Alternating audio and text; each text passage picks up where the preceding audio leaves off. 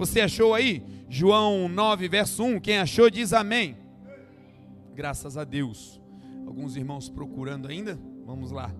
João 9, a partir do verso 1. Diz assim o texto sagrado: E passando Jesus, viu um homem cego de nascença. Eu não sei se na sua Bíblia aí passando está com letra maiúscula. Tá aí não? Tem alguém com letra maiúscula? Não? Lá atrás, graças a Deus. Grave isso, passando Jesus, viu um homem cego de nascença. E os seus discípulos lhe perguntaram, dizendo: Rabi, quem pecou, este ou seus pais, para que ele nascesse cego? Jesus respondeu: Nem ele pecou, nem seus pais, mas foi assim para que se manifestasse nele as obras de Deus. Convém que eu faça as obras daquele que me enviou enquanto é dia. A noite vem quando ninguém pode trabalhar. Enquanto estou no mundo, sou a luz do mundo. E tendo dito isto, cuspiu na terra. E com a saliva fez lodo, e untou com o lodo os olhos do cego. E disse-lhe: Vai e lava-te no tanque de Siloé, que significa o enviado. Foi, pois, lavou-se e voltou vendo. Oremos. Pai, te agradecemos, Senhor, pela tua bondade. Te agradecemos, Senhor, pela oportunidade, pelo privilégio de uma vez mais estarmos diante de ti para ouvirmos a tua mensagem, a tua instrução, a tua palavra. Espírito Santo, prepara agora cada coração para que nós possamos receber a boa semente da tua escritura. Que nós sejamos a boa terra, Senhor não a terra entre espinhos, não a terra entre pedregais, não a terra, Senhor, à beira do caminho. Nós queremos ser a boa terra, a qual a semente que nela cair vai gerar a 30, 60 e até 100 vezes por um. Que essa seja a proporção do teu mover nessa noite que cada palavra, que cada entendimento, que cada revelação se multiplique no nosso meio e que a tua glória, Senhor, seja manifestada. Senhor Jesus, aquilo que é natural, humano, terreno, nós agora rejeitamos e pedimos que aquilo que é celestial, sobrenatural e divino, que isso desça e cresça no nosso meio. A ti, Jesus, e somente a ti, juntos nós te damos toda a honra, toda a glória e todo o louvor, em nome de Jesus. Amém. Amém? Irmãos, esse texto vai conter peculiaridades da personalidade e do ministério do Senhor Jesus. Ao nos aprofundarmos na leitura desse texto e na meditação, nós vamos encontrar ali marcas que caracterizam o ministério de Jesus sobre essa terra e não apenas caracterizam o ministério de Jesus, mas também servem como base para caracterizar a vida cristã. A palavra do Senhor diz que aquele que afirma estar em Cristo também deve andar como Jesus Cristo andou. Nós, igreja que professamos a fé em Cristo, nós estamos em Cristo e aquele que está em Cristo deve andar, deve se mover como Jesus Cristo se moveu. Então, diante de nós está um mapa espiritual, diante de nós está uma carta viva, aberta, que contém ali um destino, uma trajetória, que contém ali uma certa quantidade de conceitos que nós precisamos incutir, colocar na nossa vida diária, na nossa vida cristã, na nossa vida de fé. O primeiro conceito está já na no início do texto. Nas duas primeiras palavras ali nós já abordamos um tema muito importante para nós que cremos em Jesus. O texto vai dizer que Jesus estava passando. O texto vai dizer que Jesus estava no caminho. Algumas traduções vão dizer que Jesus ele ia pelo caminho. A tradução que nós lemos grifa a palavra que se refere ao trajeto, dizendo que Jesus estava passando. Essa é uma tônica da vida cristã, essa é uma tônica da vida com Deus. A vida com Jesus é uma vida de movimento. Jesus não ficava estagnado, paralisado, nada continha Jesus, nada detinha Jesus. Jesus, enquanto estava na terra, se movia liberalmente e ele continua fazendo isso hoje. Nós cremos em um Jesus que ressuscitou, a cova não o parou, a cruz não o parou, os demônios não o paralisaram, ele passou por essa terra livremente e hoje ele tem livre acesso e abriu o acesso para que todo aquele que nele crê não pereça mas tenha a vida eterna. Então, irmãos, a primeira marca da vida cristã e do ministério de Jesus é que ele ia passando. Vida com Deus não é uma vida de mesmice. Vida com Jesus é uma vida de aventuras diárias. Vida com Jesus é uma vida que não é de rotina. Nós precisamos ser diligentes no nosso devocional, na nossa entrega ao Senhor. Precisamos organizar o nosso tempo para termos um tempo de qualidade com Deus. Entretanto, vida com Jesus é uma vida de passagem, de movimento, de transição. Vida com Jesus é vida nova, diz a palavra.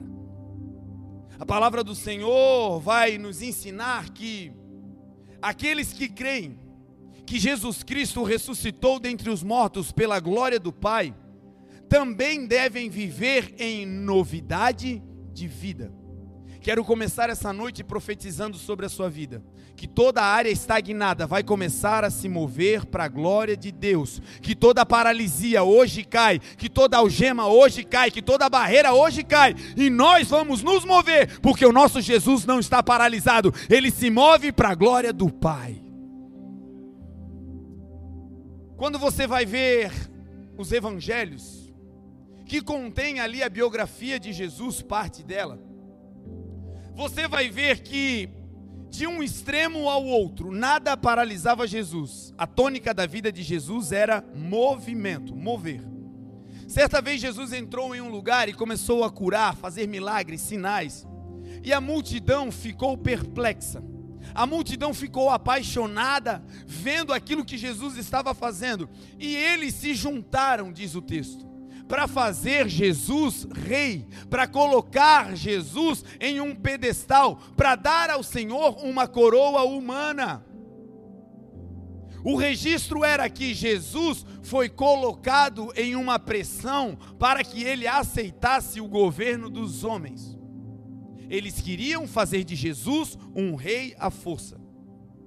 Eu não sei você, mas tudo que nós desejamos é notoriedade. Quando nós fazemos algo, lá no fundinho, a nossa alma deseja reconhecimento. Sempre que estamos em um relacionamento, o que mantém esse relacionamento vivo, intenso, feliz, é a recíproca. É quando você consegue fazer com que aquilo que você está recebendo também seja devolvido para o outro. E quando fizemos algo bom, é notório que lá dentro do nosso espírito algo fica pedindo que um reconhecimento venha. O reconhecimento humano não é um problema, o problema é ficar paralisado quando o reconhecimento humano não vem. Agora olha Jesus. O povo estava querendo ungí-lo, consagrá-lo rei. Não era uma situação de opressão, não era uma situação de fuga, não. Jesus estava sendo ovacionado pelo povo para assumir um lugar de governo. Só que a ideia do povo era colocar uma coroa na cabeça de Jesus para que ele não saísse do seu reinado humano. Porque um rei humano só tem poder, só tem autoridade na, na jurisdição aonde o seu reinado alcança. Em outro território, um rei é apenas alguém importante, mas não governa. O que eles queriam fazer era dar uma coroa humana para Jesus, para restringir o Jesus fluir, o, o fluir de Jesus, o fluir da graça. Eles queriam botar uma barreira. E Jesus percebe no espírito e sabe o que ele faz? Ele fica olhando para a coroa dos homens, fica olhando para aquela situação, e ao invés de ficar paralisado querendo honra dos homens, ele se lembrava da promessa do Pai. E a promessa era que ele seria obediente até a morte morte de cruz. E Deus, o Pai, o colocaria em um lugar acima de todo nome, para que ao nome de Jesus um dia se dobrasse todo o joelho, nos céus, na terra e debaixo da terra, e um dia toda a língua confessaria, não apenas ali naquele reinado humano, todas as línguas da terra um dia vão confessar que Jesus Cristo é o Senhor para a glória de Deus Pai. Olhando para a promessa eterna, ele larga a coroa humana e sai. Ou seja, continuou passando. Meu irmão, não deixe os elogios te travar. Não deixe o dinheiro acumulado te paralisar. Não deixe o afago e o sucesso levantar-se como barreiras em sua volta, impedindo o teu progresso. Ei, ainda tem uma segunda milha para andar, ainda tem uma transição a ser feita, ainda tem mais palavra para pregar, ainda tem muita gente para ganhar, ainda tem uma cidade para ser alcançada. Não pare ainda que o sucesso chegue. Isso foi a aula de Jesus. Eu estou passando e a coroa humana não vai me deter.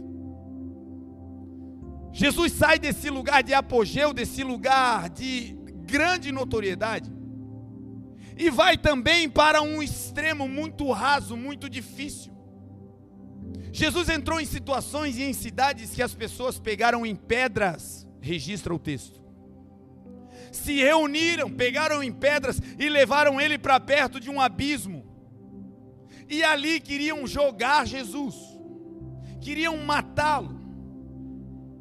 E eles queriam fazer isso porque Jesus estava quebrando regras da religiosidade. Ele estava curando no sábado, quando a religião dizia: não, tem dia especial para ser curado.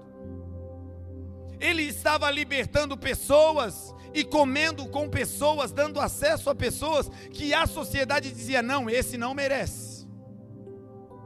E por Jesus ir agregando pessoas pelo caminho, os religiosos decidiram: nós vamos acabar com ele, nós vamos paralisá-lo, nós vamos acabar com essa caminhada, com essa passagem. A história dele vai ser estagnada. E levam ele para o alto de um monte, pegam em pedras e tentam apedrejá-lo, tentam precipitá-lo dali. E o resultado, sabe qual foi? Jesus deu meia volta no meio da multidão, deixou o precipício para trás e saiu marchando, seguindo a sua história. As pedras humanas também não podem paralisar Jesus. Ele só vai parar o dia em que chegar o momento da sua vinda. Aí, nas nuvens ele estará parado para nos receber. A igreja santa, gloriosa, salva e sem mácula. Naquele dia, o Senhor estará parado nos esperando nos ares, no grande dia. Até hoje ele está trabalhando, diz a palavra. Eu trabalho também, disse o Senhor. Então, meu irmão, coloque isso no seu coração. Talvez você está vivendo um tempo de vento contrário, um tempo de pedradas, um tempo difícil demais. Ei, não deixe as dificuldades do mundo paralisarem o caminhar de Jesus na tua história. Siga marchando, siga caminhando, siga evoluindo, porque Jesus não para. Então, vida com Deus é vida de surpresa, é vida de plenitude, é vida de coisas novas a cada dia. Uma das coisas que acontece quando Jesus passa é que ele não apenas se move, por onde Jesus passa, ele produz um mover. Quando Jesus passa na casa de alguém, aquela casa não fica igual, ali acontece um mover.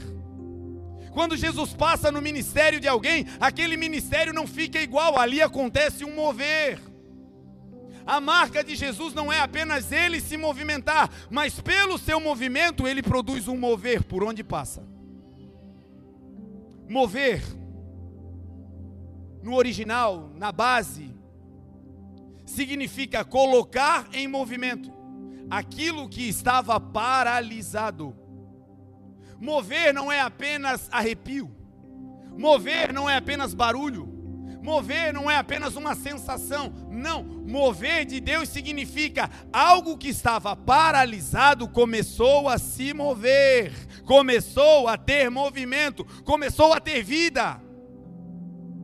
Esse é o princípio do Evangelho. Quando Jesus passa, ele não apenas se move, ele produz movimento em todos aqueles que estão no ambiente. Certa vez, Jesus chegou em Jerusalém. ele vai subindo para o templo. Era na época de uma festa judaica, a cidade estava cheia de gente. E Jesus vai passando, Jesus vai se movendo. E ele chega perto de um lugar chamado Tanque de Betesda, que significa tanque de misericórdia. Ele chega naquele ambiente quando ele está naquele ambiente. Perto do templo, ele observa tem uma porta, a porta das ovelhas. E ali naquele tanque, no tanque de Betesda, tem uma multidão. O registro histórico é que ali tinham coxos, paralíticos, cegos. Pessoas que estavam doentes estavam ali naquele ambiente, estavam ali naquele lugar. E quando Jesus passa, ele enxerga alguém. Ele vai ver alguém que está em uma condição de paralisia. Esse homem paralisado está ali há 38 anos enfermo. Você sabe o que é isso? Carregar uma dor, uma paralisia, uma estagnação há quase quatro décadas? Não era uma dor de cabeça, era paralisia, ele não andava.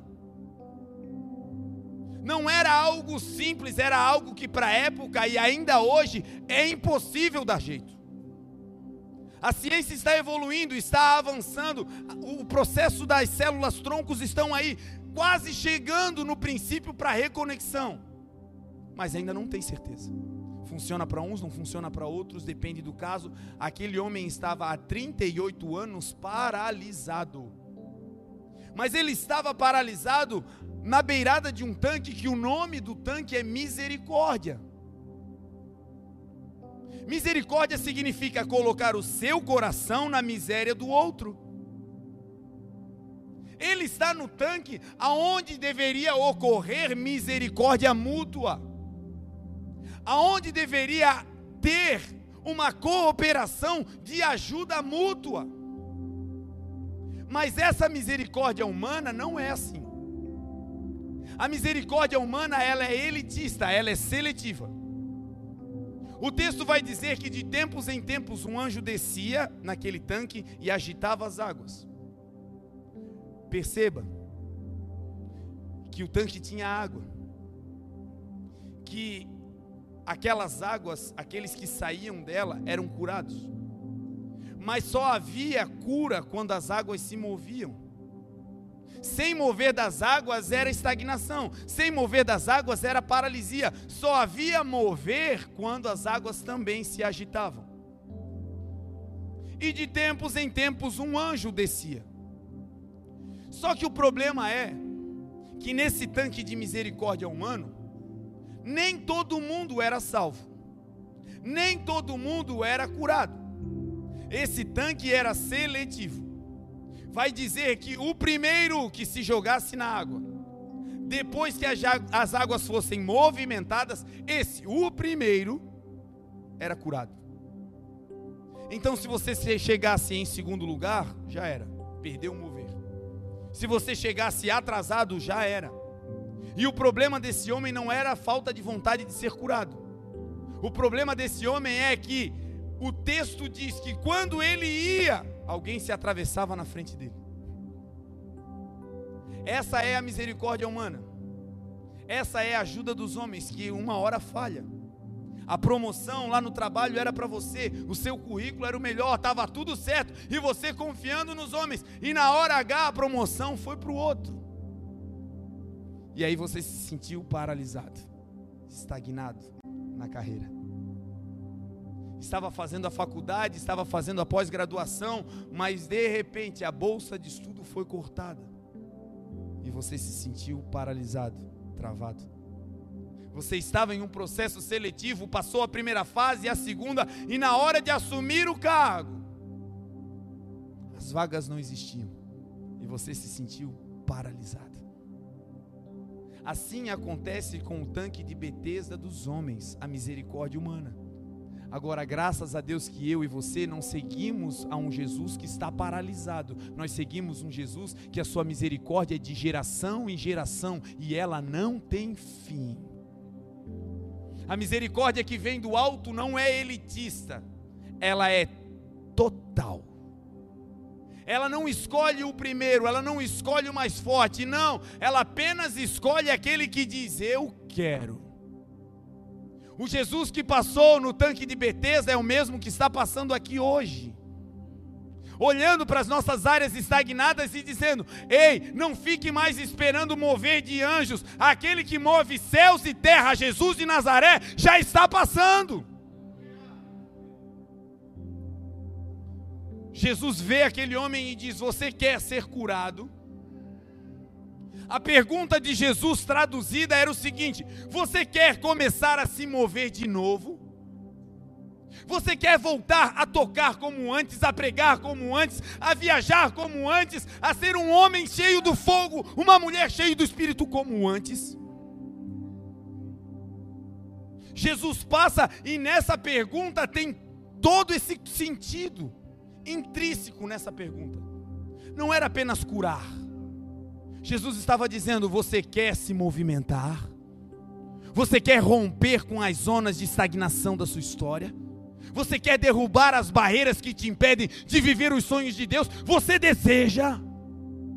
Porque é possível, com o tempo, nós nos acostumarmos com a estagnação. Por isso Jesus pergunta: a resposta parece óbvia. Perguntaram ao paralítico se ele quer ficar curado. A resposta é óbvia, a pergunta parece retórica, não necessita de resposta. Mas Jesus faz a pergunta para deixar claro que com o tempo é muito possível se acostumar com a estagnação e parar de crer que o movimento pode ser possível. A pergunta está sendo dita hoje para mim e para você. Você deseja que as zonas de estagnação sejam rompidas para a glória de Deus.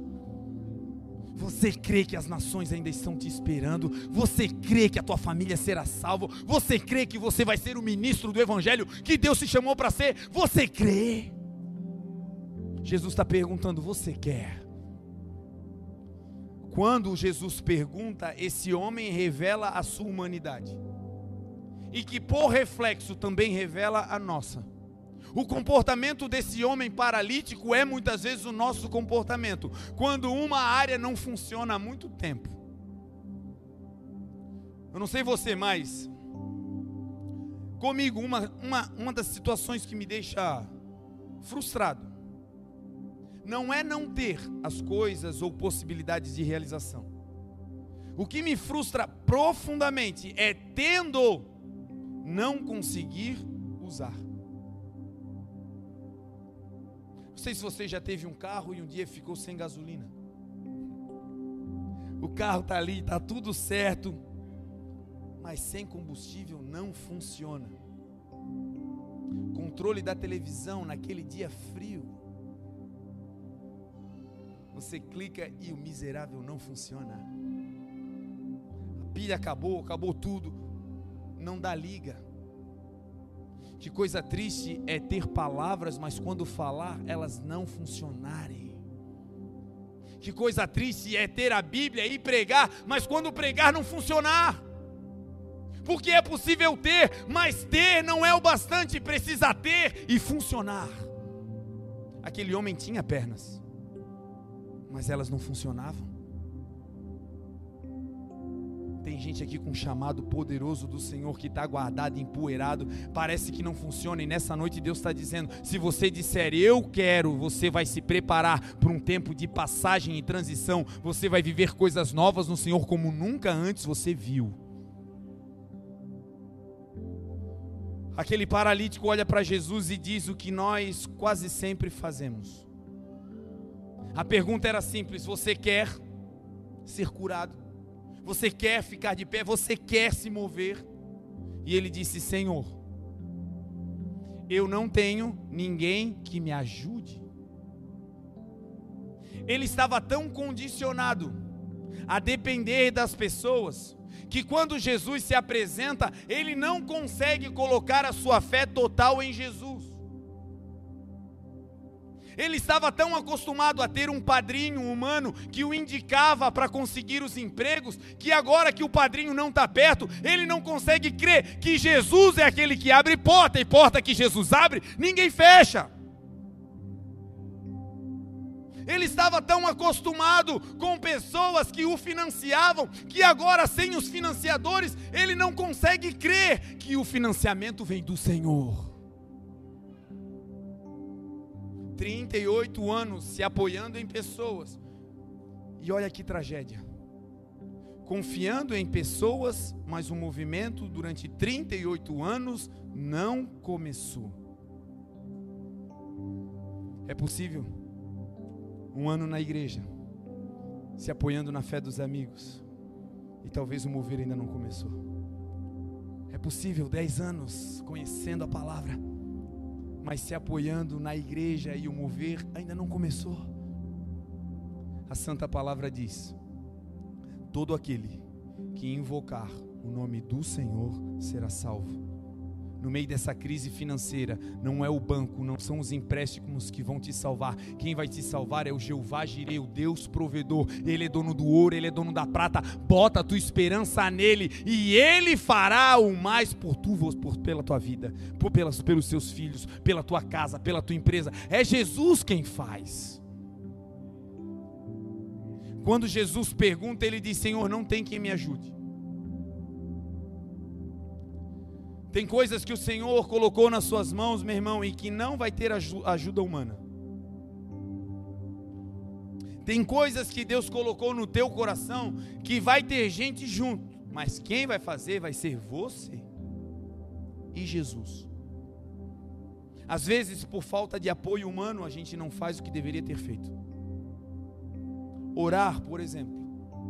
Como é bom ter uma galerinha para orar, aleluia. Mas se ninguém vier,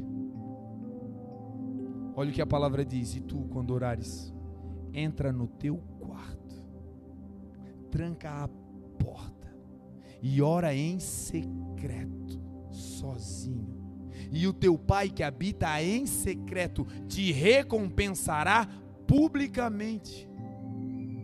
Tem coisas, meu irmão, que vão destravar situações públicas que serão feitas só você e Jesus, mas não é porque é só você e Jesus que não vai funcionar, pelo contrário, você e Jesus são a maioria para a glória de Deus. Esse paralítico diz: Senhor, eu não tenho quem me ajude. E mais, quando eu consigo alguém para me ajudar, alguém pula na minha frente. Ele estava naquela condição dizendo: Senhor, é o seguinte, eu já tentei muito, mas não dá certo. É você que já espalhou 53 currículos e não recebeu nenhuma ligaçãozinha, nenhuma respostazinha, nem alguém dizendo: Olha, recebi aqui um e-mail de resposta, nada. E quando você vai passando por essa situação, a tendência é que a sua mente fique condicionada a um pessimismo. Ele está diante do Rei da Glória. Ele está diante de Jesus que move as águas, ele está diante de Jesus que liberta cativos, ele está diante daquele que criou céus e terra, mas ele está acostumado a uma vida que não dá certo. É o camarada que foi chamado para ser um empreendedor, mas já quebrou uma empresa, já quebrou duas, já quebrou três, e ele está cansado e ele diz: chega.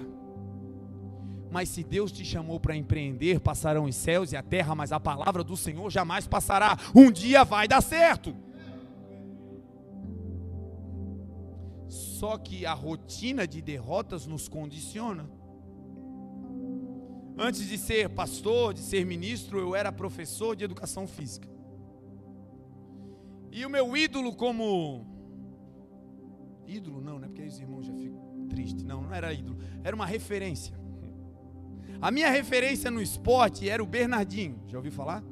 Técnico de vôlei. Esse cara é um maluco de pedra um sanguinário. Você vê ele ao lado da quadra, ele é doido. Não dá tempo para as pessoas descansarem, é doido. Mas ganha tudo. E eu queria ser um Bernardinho. Queria ser alguém que tivesse ali, sabe, títulos e E aí é o seguinte, às vezes as pessoas não conseguem crer no que você crê. E quando o time passa por uma sequência de derrotas, no vestiário está todo mundo crendo: vamos, vamos, hoje vai dar certo, vamos lá, vamos lá, vai. E aí entra na quadra, aí a torcida adversária se levanta. Aí metade, 50% daquele gás, assim, daquela convicção já foi pelo ralo. E aí eu ficava olhando a, a face dos atletas. Eles iam embranquecendo assim. Eu digo, meu Deus, vai dar ruim de novo. E aí o jogo começava. A gente começava até bem, porque todo jogo começa empatado. Você sabia disso? Todo jogo começa 0 a 0. Todos os dias que começam para mim, para você com o Senhor, começam 0 a 0, uma página em branco para a gente escrever uma história nova. As misericórdias do Senhor se renovam a cada manhã, ou seja, a cada manhã tem uma porção nova de Deus. E aí eu como atleta e como professor, depois de uma sequência de derrotas, era quase impossível virar o jogo. Eles começavam bem, a gente ia bem até tomar o primeiro gol. Acabou-se. Aí dava cãibra em um, o outro dizia: Estou cansado. E você ia olhando e só iam ficando aqueles ruinzinhos do banco. Eu digo: Meu Deus. Todo mundo ia abandonando no Evangelho é completamente oposto. Quando as pessoas vão te deixando, Jesus vai dizendo: Eu sou contigo, eu sou contigo, eu sou contigo, eu sou contigo. Eu vou virar esse jogo, eu vou abrir essa porta, eu vou te tirar dessa cova, eu vou mudar a tua história. Não pare, eu sou contigo. Esse homem estava na beira desse poço condicionado à derrota. E ele dá duas respostas que Jesus não perguntou. A pergunta de Jesus era simples: Você quer? E ele começa atrasando a bênção. Ele dá uma resposta dizendo: Eu não tenho quem me ajude, e atrasa o tempo de viver o milagre. Ele responde para o Senhor: Quando eu vou, quando eu consigo alguém para me ajudar, alguém passa na minha frente, e atrasa o mover. Meu irmão, justificativas para o Senhor só atrasam a nossa bênção. O Senhor hoje está falando de maneira clara: Você quer romper com a estagnação? Você quer entrar num mover novo e sobrenatural de Deus que já está preparado para você antes da fundação do mundo? Você quer? Vamos fazer algo simples e dizer: Senhor, não importa que até aqui ninguém me ajudou, não importa que até aqui ninguém crê nesse projeto, não importa quantas vezes eu quebrei, não importa quanto tempo eu fiquei afastado, não importa se até aqui a minha vida foi toda errada, agora o Senhor está me perguntando se eu quero, e o meu coração se abre para dizer: Senhor, eu. Quando o Senhor fala com ele e acontece isso tudo, ele diz algo lindo. Ele olha para aquele paralítico e diz: A ti eu te digo, levanta, toma o teu leito e anda. Jesus não mandou ele se jogar na água, e Jesus também não foi lá mexer a água. O método normal era tem que pular na água. O método normal era tem que esperar o anjo. Só que quando Jesus chega, ele pode mudar o método. Com você pode ser algo que ele não fez com ninguém. E daí? Na minha casa, pastor, todo mundo separa. Você não vai separar em nome de Jesus. Na minha casa ninguém termina, pastor. Todo mundo começa a faculdade, começa um curso, ninguém conclui. Você vai terminar isso, vai glorificar ao Senhor. O método que Jesus usa pode ser inédito, mas o poder é sempre eterno. Quando Jesus libera aquela palavra, 38 anos de paralisia vão embora. 38 anos de expectativa, de frustração, caem por terra e aquele homem se coloca de pé. O carro começou a ter gasolina, o controle voltou a funcionar, a pregação começou a dar resultado, as orações começaram a ser respondidas. Quando Jesus passa, o mover acontece. E é isso que Ele quer fazer hoje, passar na nossa vida para o mover começar aqui. E esse mover que vai começar aqui, continuar lá na nossa casa, lá no nosso trabalho. Segunda-feira não vai ser igual a todas as outras, será um mover de Deus. Esse mês ainda não acabou, algo poderoso vai acontecer, porque Deus é o mesmo ontem, hoje e será eternamente. Aleluia! A Jesus honra, a Jesus glória. A Jesus louvor. E aí Jesus faz algo lindo. Libera a palavra e aquilo que não funcionava agora funciona. Aquele homem não apenas sai, mas ele sai fazendo algo que Jesus mandou. Agora tu sai e carrega o teu leito. Jesus não pegou a maca dele e jogou lá no lago. Jesus não pegou a maca dele e disse: Vamos queimar isso aqui. Por que Jesus mandou carregar o leito? Primeiro, para deixar o ensino para mim e para você que até as coisas trágicas da nossa história não precisam ser esquecidas, porque essas áreas nebulosas, elas vão contribuir um dia para que a glória de Deus seja manifestada na nossa vida. A área de fraqueza um dia será área de dupla honra para a glória de Deus. E o segundo ensino, pega a tua maca. Porque uma vez que alguém passa pelo mover de Deus, as áreas que antes nos dominavam nós passamos a ter governo e domínio sobre elas. Áreas que te dominavam, a partir de hoje o mover está acontecendo. Ei, você vai controlar a tua carne, você vai controlar a tua, a tua capacidade intelectual, você vai se controlar emocionalmente, você vai tomar o controle da sua vida. Jesus está fazendo mover para nos dar de novo o controle, o governo. Quando Jesus passa, coisas poderosas acontecem. Uma outra oportunidade em que Jesus estava passando Jesus estava em uma em uma região andando, caminhando. E ele chega na cidade de Cafarnaum, ele entra na sua casa. E quando as pessoas descobriram que Jesus estava em casa, as multidões afluíram. As pessoas correram para perto da casa onde Jesus estava e Jesus começou a pregar. E Jesus começou a ensinar e começou a curar os enfermos. A notícia correu de que Jesus tinha passado pela cidade. E todos correram para a casa de Jesus, e ali na casa começa um mover. Jesus entrou na casa e a casa virou um lugar, um centro de transformação. Era gente que entrava cego e saía vendo, era gente que entrava doente e saía curado, era pessoas que não conseguiam entender a palavra e quando saíam de lá saíam plenamente com capacidade intelectual de discernir o certo e o errado. E a multidão foi crescendo e foi se envolvendo ali. Aí chegou a notícia também para uns amigos de um outro homem paralítico.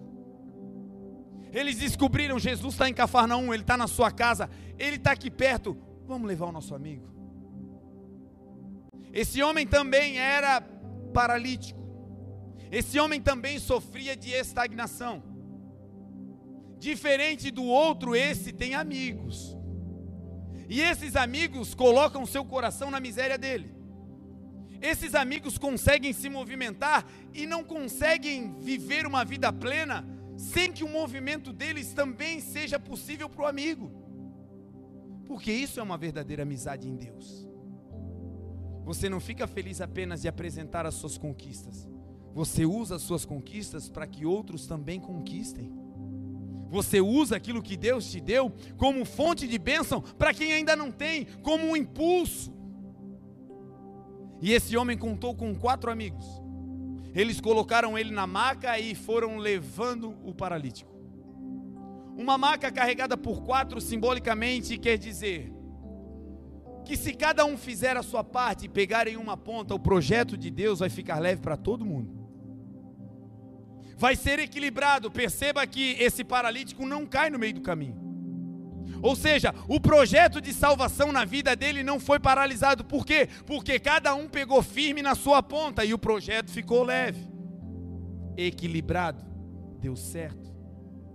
A casa fica leve, as coisas fluem quando cada um faz a sua parte a igreja, as coisas fluem, que coisa poderosa nós estamos vivendo. Três meses nisso aqui que era um negócio abandonado, era morada de morcegos. Você sabia disso? Nosso primeiro culto nós tivemos exibição, voo rasante de morcegos aqui dentro. Parece poesia, mas é verdade. É ou não é? Quem viu morcego aí? Pronto. Aí botamos a porta de vidro, oramos e o morcego nunca mais entrou. Aleluia. Por que, que deu certo? Por que, que está dando certo? Tem muito para fazer. É porque cada um está pegando firme na sua ponta da maca. Ei, meu irmão, tem um pedacinho especial no reino e na obra de Deus para você. Ei, tem um lugar especial esperando a sua mão tocar e segurar firme para tornar o trabalho de todos mais leves. Ei, se engaje, se envolva, tem espaço para você. O paralítico é carregado. Quando eles chegam perto da casa, eles percebem, tem uma multidão. Sempre que você chega e tem uma multidão no lugar, o problema não é da multidão, você sabia? E a gente fica, meu Deus, tanta gente, né? Ô oh, fila grande, meu Deus, para que isso? Todas as vezes que você for para um lugar e na sua frente tiver uma multidão, o sinal é claro, você chegou atrasado. Não culpa ninguém. Espera. Espera em Deus. A multidão está ali. Quando eles olham e dizem: Meu Deus, chegamos tarde, né, rapaziada? É. Como é que nós vamos fazer? Talvez alguns disseram: Voltar outro dia, né? Mas eles tomaram uma decisão conjunta excepcional. Eles decidiram, ainda que tenha uma multidão na nossa frente, nós vamos dar um jeito de vencer essa multidão e chegar mais perto do nosso Senhor. Ainda que tenha uma multidão de problemas te separando do teu Senhor, enfrente essa multidão de problemas para chegar mais perto, porque na presença dele o mover vai acontecer. E eles decidem, se não dá pela porta, vamos pelo teto. Se ninguém convidou, eu me apresento. Se ninguém me incluiu, eu me incluo. Se ninguém ofereceu, eu peço.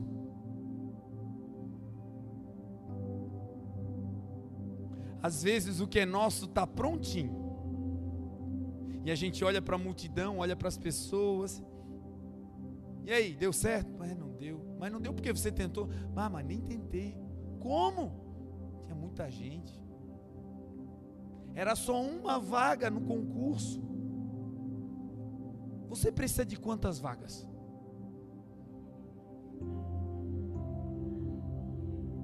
Amém.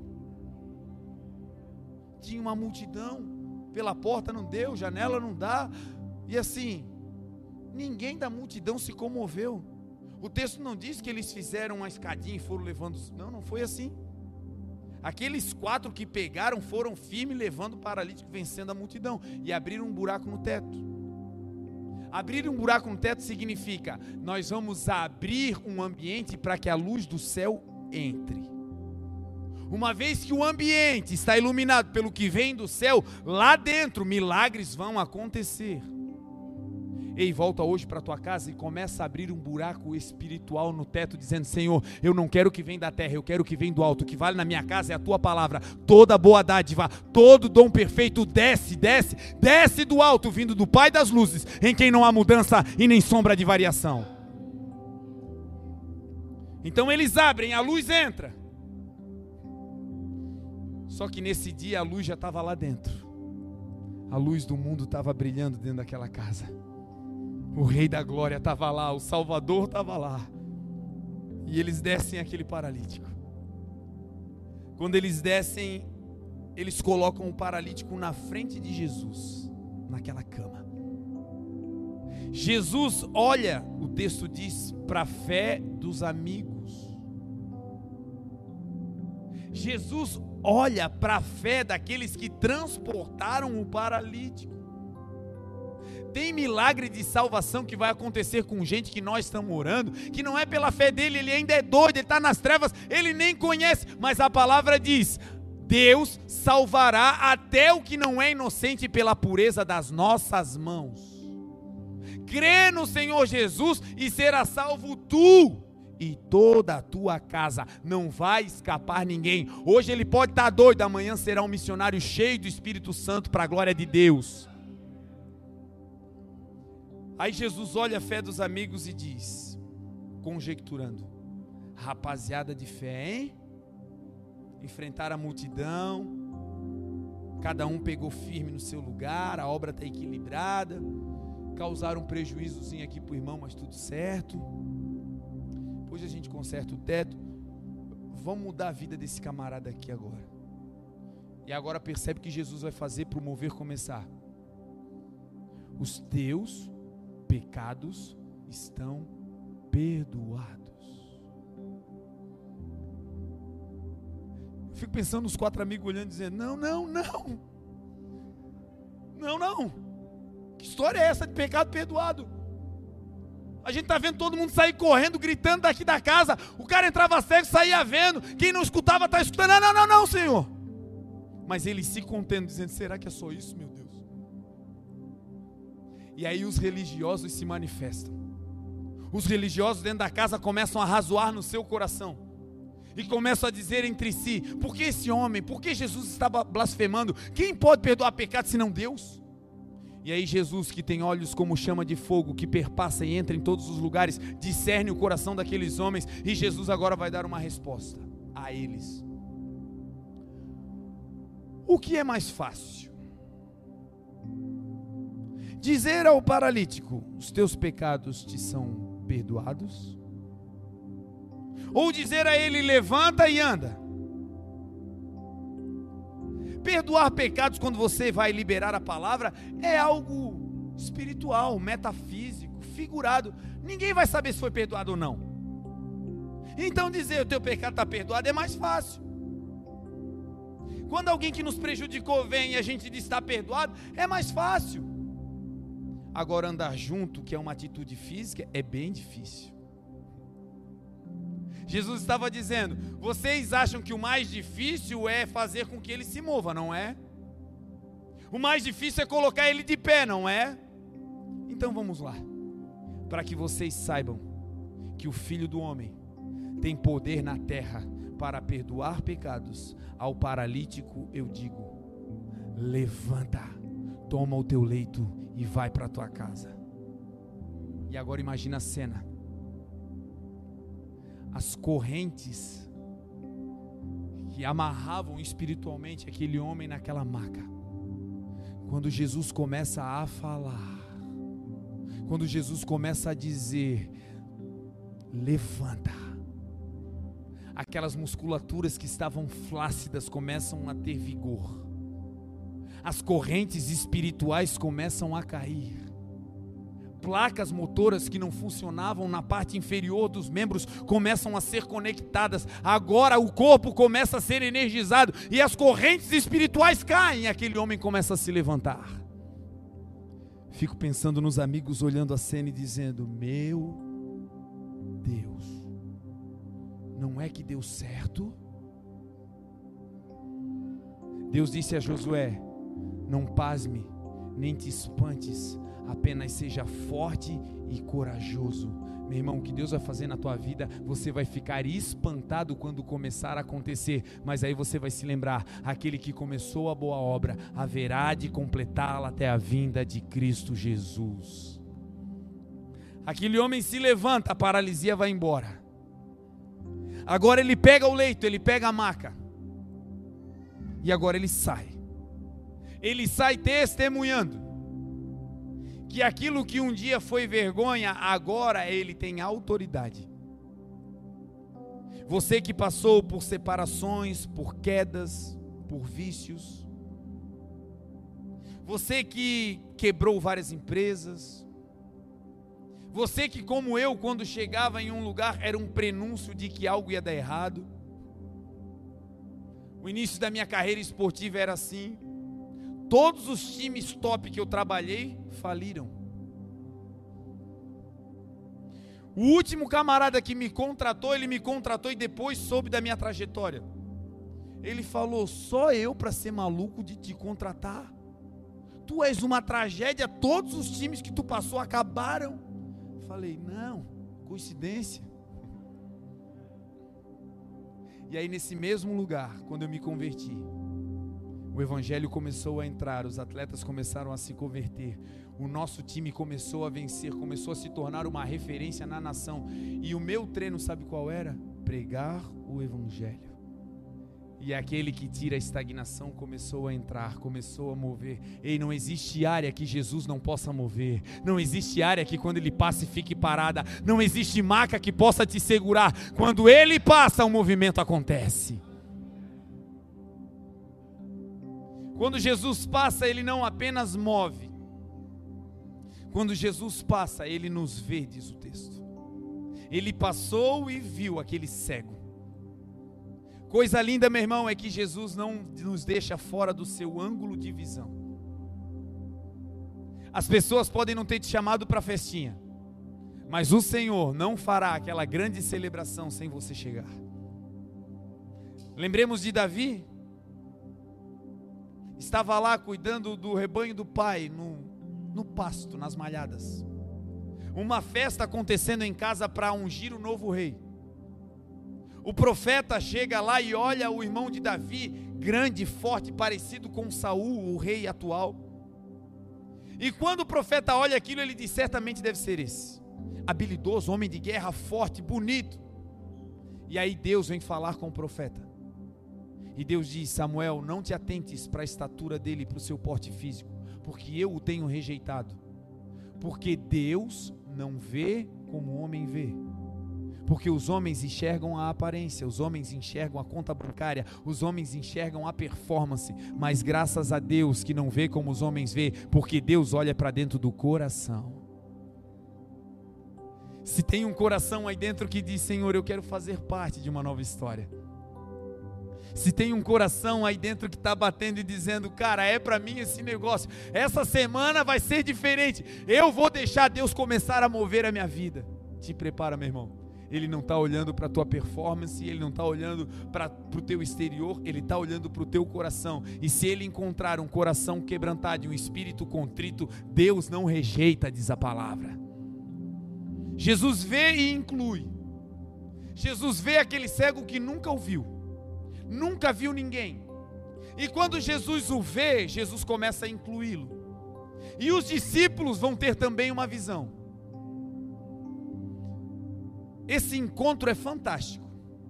É o encontro de Jesus que tem olhos como chama de fogo que vê tudo, com alguém que nunca viu na vida. Quem vocês acham que vai ganhar nesse confronto? Será que a cegueira daquele homem vai contaminar Jesus? Ou será que a visão plena de Jesus vai vencer a cegueira daquele homem? Não existe combate e embate nessa terra que Jesus não vença. Jesus é aquele que a palavra chama de príncipe da paz. Jesus é aquele que governa com cetro de justiça. Jesus é o Senhor dos exércitos. O nosso general jamais perdeu uma batalha. Qual é a área que você olha e diz: essa área em mim é frágil? Qual é a área que você olha para dentro do coração e diz: essa área para mim é uma área de debilidade? É exatamente nessa área que Jesus vai trabalhar hoje para te mostrar que a tua fraqueza é apenas um ambiente propício para que a graça e o poder de Deus se aperfeiçoem na tua vida. Jesus vai incluir aquele cego e aí os discípulos se atravessam. Os discípulos olham para o cego e fazem uma interpretação humana. Os discípulos dizem: Senhor, quem foi que pecou? Foi ele ou foi os seus pais para que ele nascesse assim? O que os discípulos fazem representando os homens é olhar para a nossa fraqueza, olhar para a nossa debilidade, olhar para a nossa incapacidade e colocar uma culpa. Os discípulos acharam um culpado. E agora, graças a Deus que Jesus vai entrar em cena. Porque Jesus não vai lançar culpa. Jesus vai dizer: nem ele pecou, liberação de pecados, perdão. Nem os seus pais pecaram, liberação de pecado geracional, você está livre. Mas isso aconteceu assim para que se manifeste nele, sabe o que é manifestação? Mover Sabe o que é manifestação? Algo que está parado começar a, a, ter movimento, a ter vida. Jesus começa a dizer: Isso aconteceu nele para que na vida dele tenha uma manifestação das obras de Deus. Áreas de fraqueza, quando estamos em Deus, são um território fértil para que o Senhor comece a fazer a sua obra em nós, e depois que fizer em nós, vai fazer através de nós. Nesse encontro, Jesus vence, porque no final esse homem vai sair enxergando. Mas o ensino para os discípulos qual é? Para mim e para você. Tem coisas que acontecem na nossa vida e na vida de outros que nós não devemos ficar tentando achar um culpado. Porque quando Jesus chega, ele não quer determinar de quem é a culpa. Quando Jesus chega, ele quer dar a mim e a você um propósito. Esse cego recebeu o propósito de vida antes de enxergar. Fique imaginando o cego ouvindo. Eles estão conversando, estão falando sobre mim. Por que, que eu sou assim? Será que eu pequei? Eu nasci assim, pequei como? Antes do ventre, como? Não conseguia enxergar e ouvindo. Será que foram os meus pais? Mas eu nasci num ambiente. Meus pais me amam. Depois você vai ver o texto, depois que esse homem é curado, o pai e a mãe vêm, ele tinha uma família amável. E aí ele escuta alguém dizendo: Não, ele não tem culpa. E o coração daquele homem começa a queimar. Os seus pais não têm culpa. E aí ele começa a dizer: Eu sabia. Aquele ambiente que sempre me amou, o carinho que meus pais sempre tiveram, apesar de eu não enxergar, nunca me abandonaram a vida agora começa a ficar leve, ele começa a ouvir a palavra de Deus da boca do Verbo. E agora ele vai escutar. Mas ele nasceu assim, para. Quando ele escuta o para, seu coração começa a bater acelerado. Ele vai agora escutar o propósito pelo qual ele nasceu ele vai escutar agora por que foi que ele carregou aquela dor, por que foi que algo estava sem funcionar há tanto tempo. Ele vai escutar o propósito da sua vida, e o propósito era: isso aconteceu assim, para que as obras de Deus se manifestem nele. Então aquilo que para ele era motivo de tristeza, agora se enche de esperança. A minha vida vai mudar. Aquele que move as águas chegou. Aleluia! Da onde o Senhor te tirou, meu irmão, lembre-se disso. Aonde estaríamos nós se não for ao nosso Senhor? Ele continua movendo as águas. Ele te trouxe aqui hoje para te dizer: existe um propósito eterno para você e começa hoje. Apenas diga eu quero. Quando Jesus diz para os discípulos o propósito daquele homem, Jesus vai dar uma aula sobre propósito. Jesus vai falar sobre a obra de Deus. A história segue e Jesus diz: É necessário que façamos as obras daquele que me enviou enquanto é dia, porque vem a noite quando ninguém pode trabalhar. Jesus começa a dizer: a obra de Deus para mim não é um peso, não é um fardo. O adjetivo que Jesus usa, usa para qualificar a obra de Deus é necessário. Jesus diz: é necessário para mim fazer a obra, é necessário para a igreja fazer a obra. Ele não diz que a obra é um peso. Ele não diz que a obra é um fardo, não. Jesus, o Filho, quando olha para a obra do Pai, aquilo que Deus colocou nas suas mãos, ele diz que aquilo era necessário. Necessário, meu irmão, é algo vital. Sem isso você não vive. Jesus estava dizendo: fazer a obra do Pai para mim é como beber água, é como me alimentar. Fazer a obra de Deus é o que me mantém vivo. E talvez até aqui você está vivendo um tempo que estava meio sem propósito.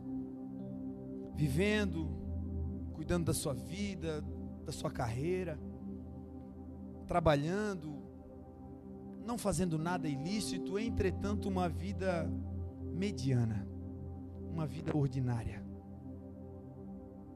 E aí o Senhor Jesus está aqui hoje de novo para te lembrar. Volte a fazer a obra que Ele colocou nas tuas mãos, porque essa obra para você é vital. Não tem vida para um homem de Deus e para uma mulher de Deus, para um jovem cheio do Espírito Santo, para alguém que tem promessa. Não existe vida sem obra nessa terra. E quando Jesus diz é necessário, Ele diz que nós façamos a obra de Deus na tua vida é uma obra inclusiva. Você vai fazer, mas outros vão te ajudar. É um projeto coletivo. E ele diz que é necessário fazer enquanto é dia, porque virá a noite quando ninguém pode trabalhar. Nós estamos vivendo aqui na igreja esse período de muito trabalho.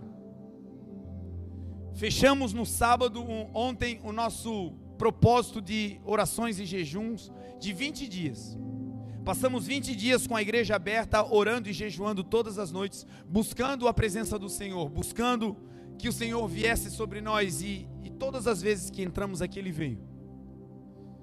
Estamos em um período de muita construção, de muitas coisas acontecendo. O nosso corpo físico, obviamente, está desgastado. Mas quando nós entendemos que não se trata de pintar paredes, mas de cuidar de gente, não se trata de orar para ter recursos apenas, se trata de orar para que os recursos venham, para que os pobres, para que os oprimidos possam receber a bondade de Deus. Quando você entende isso, aí, meu irmão, mesmo com sono, você vem. Aí quando chega a hora do culto, o coração começa a pular. Você diz: Não, não, hoje eu vou dar uma segurada. Mas eu já fui ontem, Senhor. Eu vou dar uma segurada. E o teu coração diz: Não, não, vai de novo. E você diz: Eu já fui de manhã. Não, não, vou. É por causa da obra. A obra de Deus para ti é necessária. E aí você vem, é como tomar água, você faz, sai saciado. É como comer, você sai cheio. Jesus disse: existem dois períodos.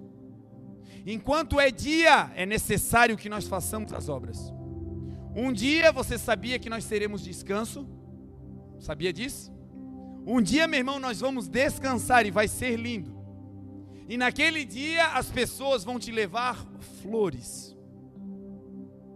Toda a família reunida vai ser lindo. Você lá bonitinho. Vão cantar um hino. Os mais pentecostais vão sentir a presença de Jesus no teu enterro. Vai ser lindo. Agora o que vai ficar? Naquele dia, vai ficar na terra apenas herança? Coisas que você deixou para os outros? Ou no dia que você partir, um legado vai ser distribuído sobre a terra, dizendo: aí está partindo um homem e uma mulher de Deus.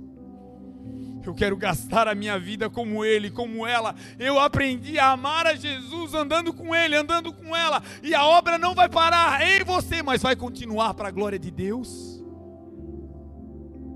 O chamamento é: ainda é dia, igreja.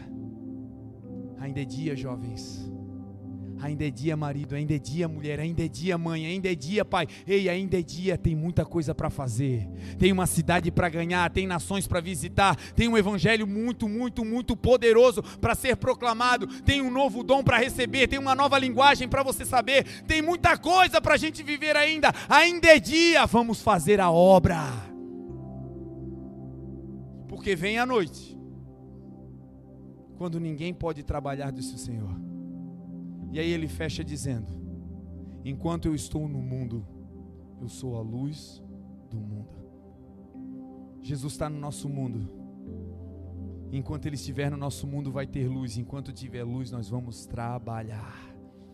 Que amanhã, quando você abrir os olhos pela manhã, você se lembre dessa palavra quando o primeiro raio solar entrar nos teus olhos, quando o primeiro flash de luz entrar, você se lembre, não são lâmpadas que estão te iluminando, quem está iluminando a sua vida é a luz do mundo, Jesus Cristo Salvador.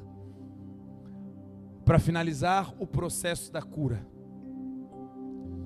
o texto diz que Jesus, ele vai cuspir, ele vai lançar saliva na terra ele vai fazer lodo com aquela terra. Ele vai pegar aquele lodo e vai colocar aquele barro nos olhos do cego. Ele vai dar uma ordem ao cego e vai dizer: Vá até o tanque de Siloé, que significa o enviado, e lá você deve se lavar.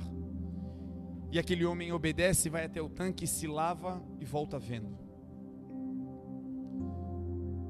Quando Deus construiu o mundo, quando Deus criou céus e terra, ele usou uma matéria-prima para construir o ser humano. O texto sagrado vai dizer que Deus disse para o Espírito Santo, para Jesus, para a sua tríade: façamos o homem à nossa imagem e semelhança. A imagem de Deus os criou, homem e mulher os criou. Quando Deus vai criar a primeira unidade da nossa espécie, Adão, ele vai fazer o homem do pó da terra. Em algumas traduções vai dizer do barro. A matéria-prima que nos formou foi a terra. Não sei se você já teve a experiência de um dia estar na praia, sentado na areia e, e construir um castelinho de areia. Você senta e começa ali a juntar areia. E aquele castelinho de areia, ele ele só tem possibilidade de ficar de pé se aquela areia estiver úmida. Se você pegar areia seca, você faz um montinho, daqui a pouco o vento passa, leva embora. Porque só é possível dar forma a uma terra que esteja umedecida. O barro, se estiver extremamente seco, se esfarela.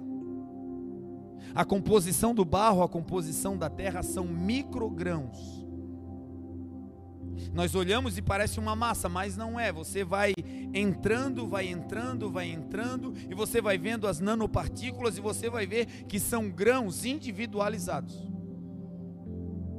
Os desertos, eles são esses montões de grãozinhos de areia secos. Quanto mais seca é a terra, mais árida ela é e mais granulada ela fica. A nossa essência, a nossa origem é a terra.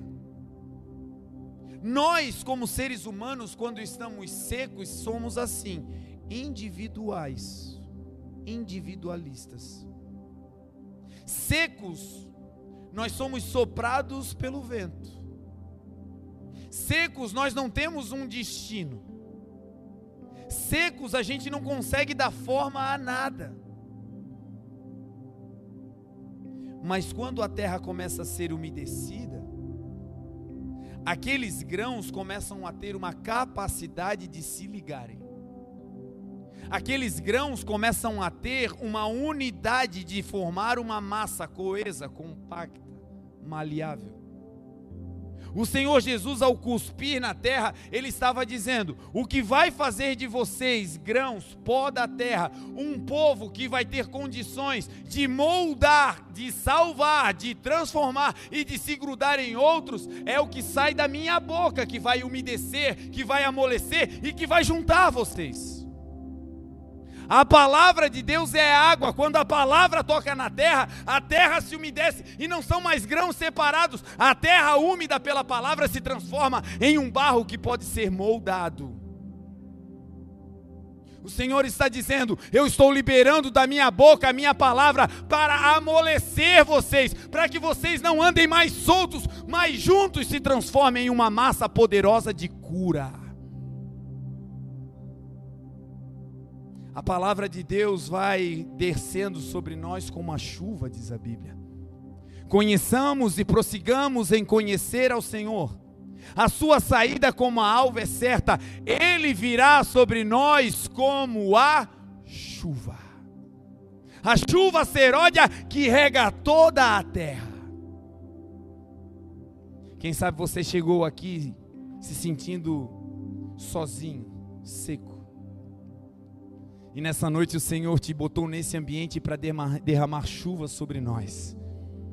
Para que nós não andemos mais isolados ou se movendo pelas intempéries, para que nós nos tornemos uma massa, porque debaixo da palavra, moldados, umedecidos, nós recebemos uma, uma unção, um prêmio de Deus.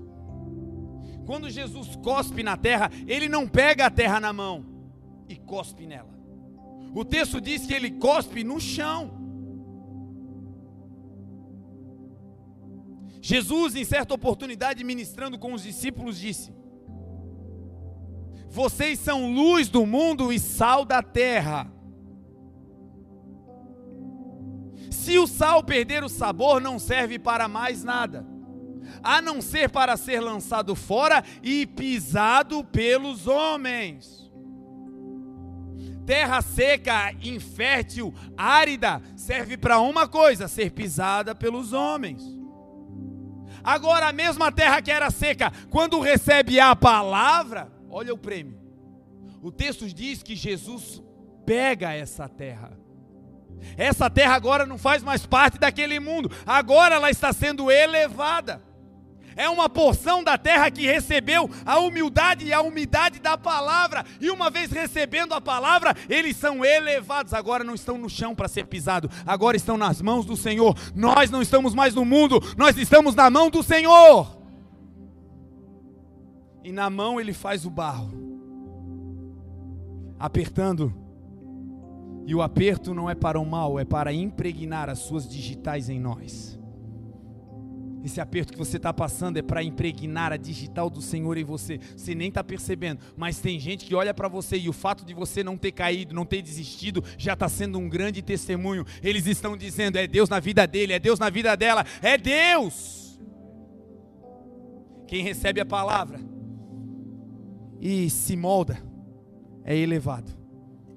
O Senhor eleva e começa a moldar.